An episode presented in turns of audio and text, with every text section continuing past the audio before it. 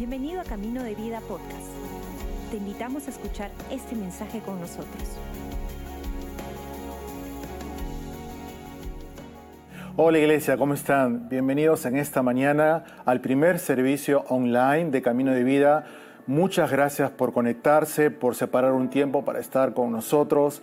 Sabemos que ustedes están en familia, probablemente tomando un, desayuno, Ah, pero gracias por conectarse a la iglesia, gracias por conectarse con Camino de Vida. Les saludamos a nombre de nuestros pastores Robert y Karen Barrier y a toda la familia de Camino de Vida. Sean todos bienvenidos. Quiero compartir una reflexión de la palabra de Dios en esta mañana y quiero empezar leyendo Génesis capítulo 2, versículo 15. Génesis capítulo 2, versículo 15 va a ser el inicio de esta reflexión para esta mañana. Dice así la palabra de Dios. Estoy leyendo la nueva versión internacional.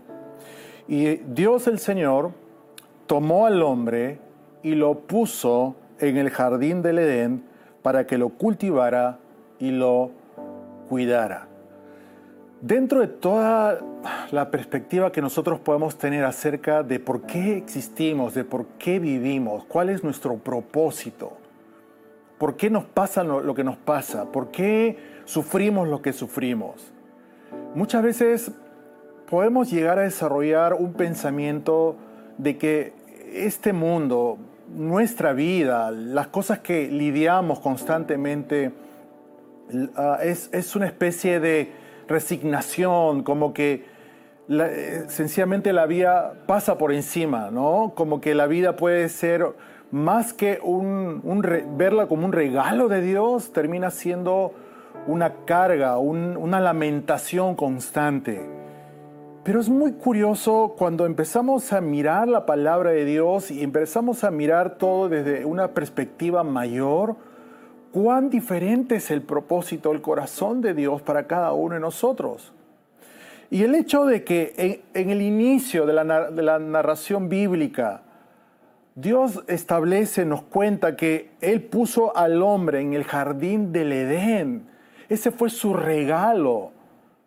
Él, él creó todo tan perfecto, maravilloso y puso al hombre ahí para que lo cultivara y lo cuidara. Desde ese punto en adelante podemos ver cuál es el corazón del Padre. Y eso es lo que quiero compartir con ustedes en esta mañana, porque Edén, en el original, la palabra Edén significa deleitarse con Dios, lugar de deleite con Dios. Fíjese bien, eh, ¿cuál fue el corazón de, nuestro Dios? Hizo un huerto, un lugar tan maravilloso, tan especial, con el único propósito de que tú y yo podamos tener un deleite con Él. Podamos que ese sea nuestro lugar de pertenencia, porque Edén también nos habla de un lugar de pertenencia. Nosotros pertenecemos a Él. Siempre fue el plan de Dios que nosotros podamos disfrutar de Él, que podamos deleitarnos con Él y que nosotros nos miramos a nosotros mismos como nosotros somos parte de su familia. Tenemos un lugar al cual pertenecer. Desde la eternidad, el corazón de Dios siempre ha sido ponernos en un lugar de bendición. Siempre, siempre ha sido colocarnos en un lugar de bendición. Y si nosotros leemos antes en Génesis capítulo 1, versículos 21 y 22, vamos a encontrar lo siguiente. Y creó Dios los grandes animales marinos y todos los seres vivientes que se mueven y pululan en las aguas y todas las aves según su especie. Y Dios consideró que esto era bueno y los bendijo con estas palabras sean fructíferos y multiplíquense, llenen las aguas de los mares y que las aves se multipliquen sobre la tierra. La primera bendición, antes de que el hombre llegase al, Edén, Dios ya había bendecido su creación. Nosotros hemos llegado a esta fiesta, el hombre llegó a esta fiesta a un lugar ya bendecido por Dios. Es increíble. O sea, muchas veces perdemos de vista ¿Cuál es el, corazón de amor, el corazón de nuestro Padre por, cada uno de nosotros? Dios no esperó hasta Juan 3:16 para declarar su amor por nosotros. Dios habló, estableció mostró su amor a través de su creación por cada uno de nosotros. Tanto, tanto nos amó Dios que al ver su naturaleza, eh, lo que Él creó, dañado por, por, por, el pecado, ver cómo el diablo engañó al hombre y, todo lo que, lo que Él creó tan maravilloso empezó a sufrir. Tanto era su amor que Él decidió despojarse de su naturaleza y tomar la forma humana y venir a este mundo. Juan 1.14 lo dice de esta manera, y el verbo se hizo hombre y habitó entre nosotros. En el original, habitar significa poner su carpa, acampar con nosotros. Es, es, increíble esto. Y hemos contemplado su gloria, la gloria que corresponde al Hijo unigénito del Padre, lleno de gracia y de verdad. Entonces, observen la narrativa bíblica. Dios fue ah, increíble en su, en su corazón por, por su creación. Amó, quiso poner un lugar maravilloso para que nosotros, su creación, podamos disfrutar de él. Entró el pecado, malogró todo, ¿y qué hizo él? No quiso que esto quede así, él vino a restaurar las cosas. Y entró a través de, de, de la Virgen María, que fue su lugar de formación, en el líquido amniótico y un cordón umbilical empezó a desarrollarse. Tanto nos amó Él que fue circuncidado al octavo día, tenía familiares y amigos, él empezó a identificarse con nosotros a través de relaciones interpersonales, iba al templo regularmente, fue bautizado en agua, asistía a bodas y ocasionalmente transformaba el agua en, en vino. Tomaba siestas en medio de tormentas, cocinaba, preparaba desayuno para sus amigos en la orilla de aquel, de aquel lago en el cual él había conocido desde muy pequeño. En la noche que fue traicionado, compartió el pan con sus mismos amigos y el vino y estableció un nuevo pacto, un pacto de amor, de gracia, de restauración, de perdón, de justificación de, un pacto en el cual Él decía, yo te amo, hago esto porque he venido para restaurar todo.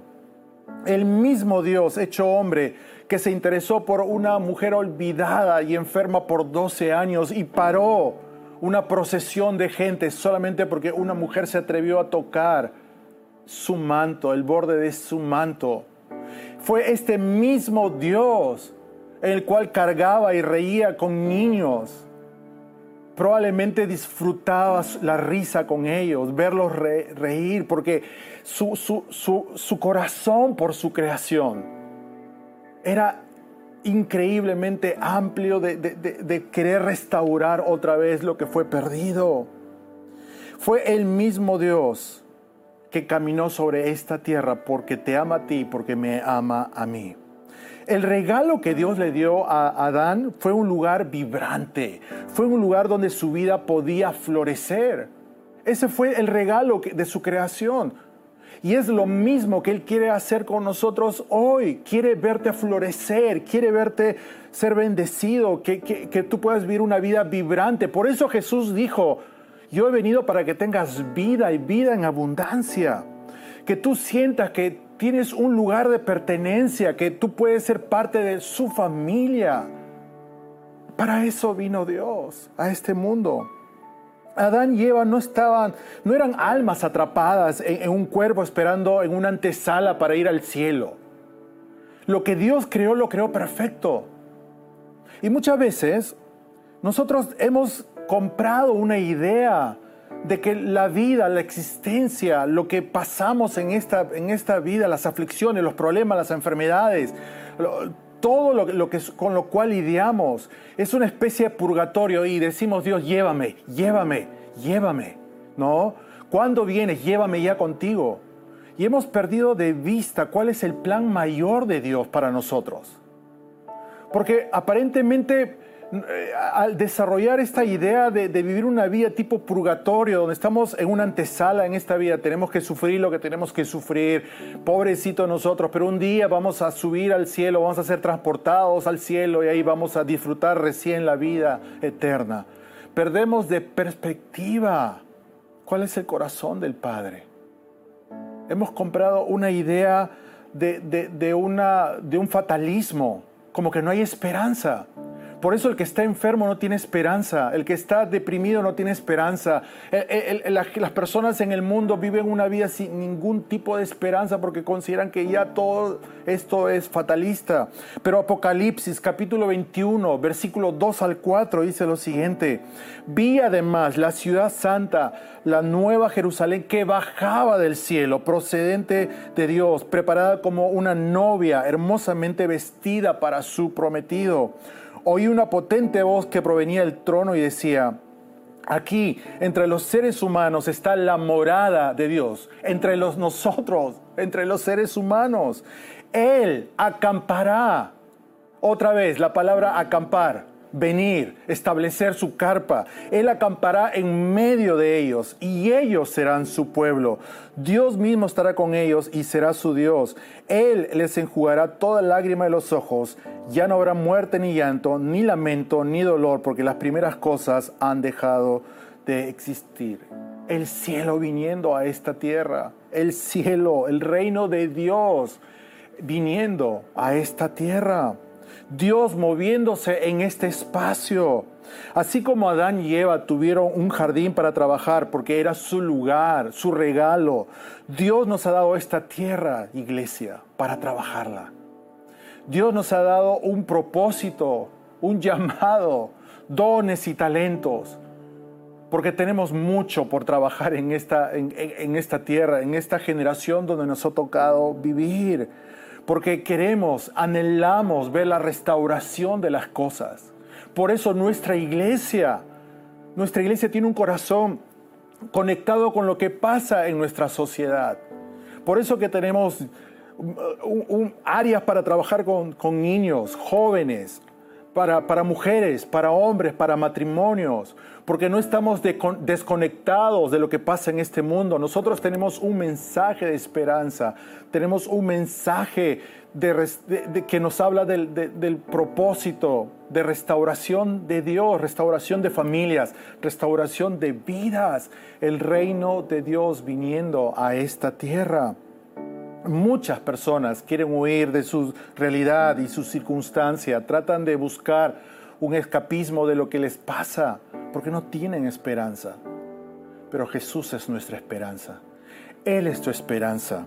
Dios amó tanto su creación que Él vino para transformar nuestra realidad y nuestra circunstancia. Si antes no teníamos ningún tipo de esperanza, hoy la tenemos. Hoy la tenemos. Hoy podemos pararnos sobre la palabra de Dios y, confesar y declarar su palabra de sanidad sobre cualquier cuerpo enfermo. Hoy podemos pararnos sobre la palabra de Dios y declarar sus promesas de restauración, de provisión, porque Él es nuestra esperanza, porque no estamos en un purgatorio esperando ser transportados. Nosotros somos templo, habitación, morada del Espíritu Santo. Él vive en nuestra vida. Y si Él está viviendo, morando en nosotros, donde nosotros vamos, todo, todo es transformado. Donde entramos hay una transformación tan solo porque el Espíritu Santo mora en nosotros. El problema es que muchas veces no sintonizamos la voz del Padre.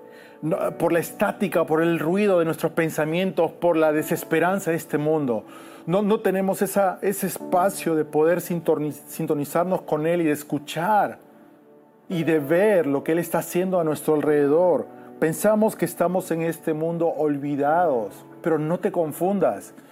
Silencio no significa ausencia. Que Dios no se muestre como tú esperas que Él se muestre no significa que Él está ausente. Dios está obrando, Dios está restaurando, Dios está sanando, Dios está proveyendo, Dios está abriendo puertas donde parece que no, no, no hay una solución.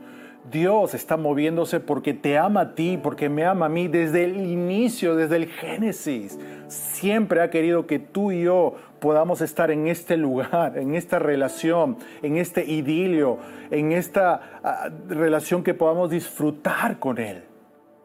Esas son buenas nuevas, ese es el Evangelio de Jesús. Ese es el Evangelio de Jesús. Y quiero terminar esta reflexión animándote que si has estado en una temporada difícil, en una temporada en la cual sientes que la vida te ha golpeado con, enfermedad, con crisis, con problemas y probablemente has pensado que eso es lo normal. Esto es lo normal. No, no es lo normal. Eso no fue el, el, propósito de Dios.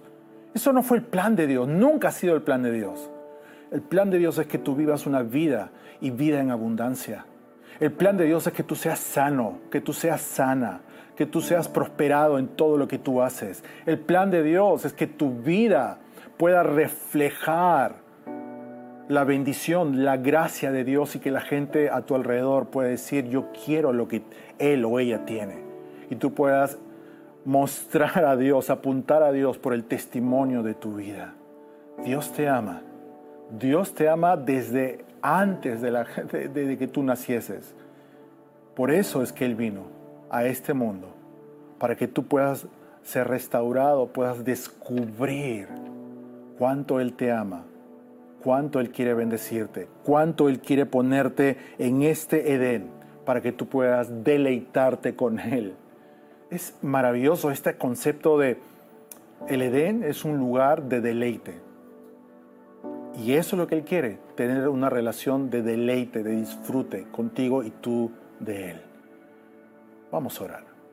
Padre, en el nombre de Jesús en esta mañana, mi oración es por aquellas personas que pueden sentirse atrapadas en, una vida sin esperanza, en una vida fatalista, como esto es todo lo que hay.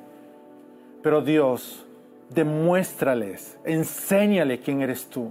Enseña a Dios que tú puedes sanar, restaurar, perdonar, que tú puedes, Dios, devolver lo que el diablo ha robado y ha quitado de la vida de, las, estas personas. Háblales en los próximos días, haz algo sobrenatural en sus circunstancias, en el nombre de Jesús. Amén y amén. Si usted está conectada, conectado por la primera vez, o está en una búsqueda espiritual y ha escuchado esta reflexión diciendo, sí, mi vida ha sido una, una vida fatalista, sin esperanza, pero aquí estoy escuchando que Jesús es mi esperanza, Él, Él puede transformar mi vida. ¿Qué tengo que hacer? Es muy sencillo, invitar a que Él entre en su corazón, que Él pueda entrar en su vida y que usted le entregue las riendas de su vida a Él, que usted pueda conocerle, sus palabras, que pueda caminar con Él, que pueda usted entrar en este Edén, donde usted pueda tener un deleite en una relación personal con Jesús. Si esta persona es usted, me encantaría poder guiarla en una oración. Ahí en el lugar donde se encuentre, le invito a que pueda cerrar por un instante sus ojos y pueda acompañarme en esta sencilla oración. Piensa en Jesús, vamos a pedir que Él entre en nuestras vidas y acompáñeme en esta oración ahí en el lugar donde usted está. Vamos a orar. Señor Jesús, en este momento, yo te invito a que entres en mi vida. Quiero conocerte. Quiero, Dios, que tú seas mi esperanza. Te necesito. Yo te recibo como mi Señor, como mi Salvador. Perdóname de todos mis pecados transforma mi vida. Gracias Jesús. Amén. Gracias por acompañarnos. Esperamos que hayas disfrutado el mensaje de hoy. Si deseas más información, síguenos en nuestras redes sociales o visita caminodevida.com.